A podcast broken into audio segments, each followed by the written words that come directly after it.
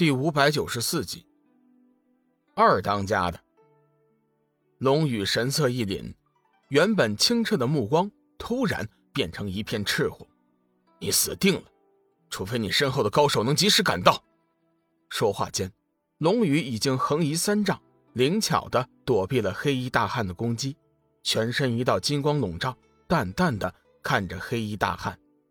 黑衣大汉怒笑一声，身体。忽然化为一股黑烟，身体变换出无数的凶灵力魄，围绕着龙宇咆哮嘶吼。龙宇大喝一声：“找死！”他手中的斩日仙剑急速翻转，一股冲天霸气弥漫四周。转眼之间，数十道金色剑气已经射了出去。剑气所到之处，黑衣大汉所释放出来的厉鬼凶煞顿时被消灭得干干净净。你究竟是什么人？黑衣大汉眼看着自己的攻击被龙宇轻易化解，心中突然涌起了一股从未有过的恐惧，那是一股即将面临死亡的恐惧。你没有资格问我。龙宇还是那句话，话音一落，手中的斩日仙剑就已经脱手而出，化作一道惊鸿，斩向了黑衣大汉。就在这时，半空中传来一声暴喝。休伤我三弟！眨眼间，半空中已经闪过来一道人影，双手推出一团黑雾，抵挡住了斩日仙剑。龙宇的脸色微微一变，急忙收回了仙剑，冷声道：“哼，又来一个送死的吗？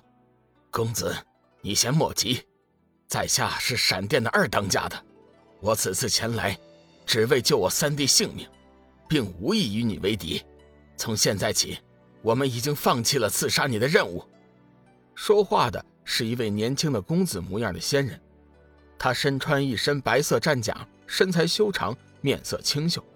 龙宇冷笑一声：“你们大当家的为什么不亲自来？”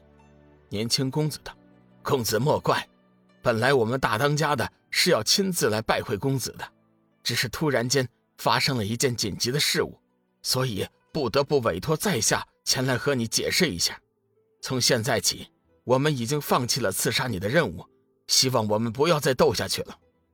龙宇似乎是并不领情。哦，是吗？作为天涯海阁最优秀的杀手组织，你们居然在中途放弃了任务，这件事情要是传出去，相信闪电的声誉一定会受到极大的影响。年轻公子脸色微微一变，公子，不妨我们做个交易吧。交易？你说说看。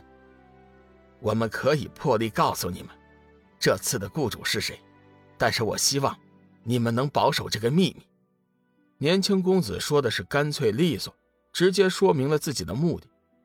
龙宇大笑一声，哼，爽快，这笔交易我做了。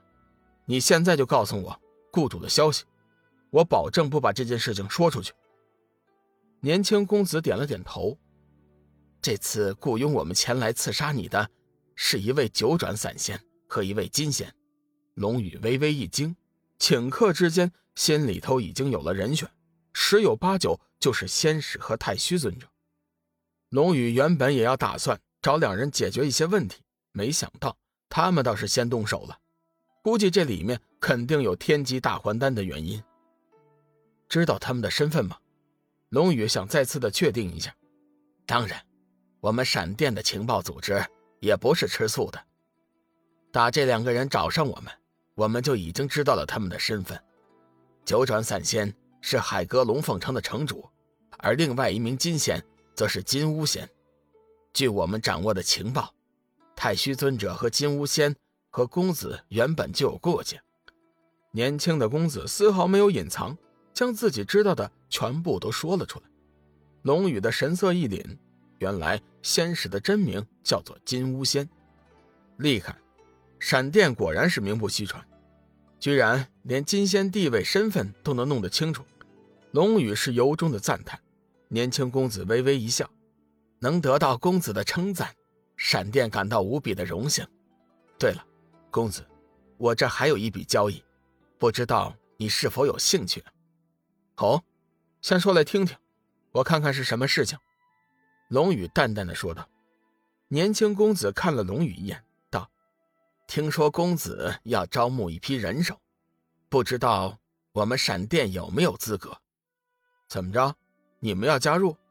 龙宇有些意外，给我一个理由吧。很简单，我们老大对你手上的丹药很感兴趣。年轻公子说道。龙宇微微一笑：“哦，原来是这样。十天后，我会在神仙居亲自挑选人员。如果你们真想赚到天级大还丹的话，记得到时候派高手前来参加。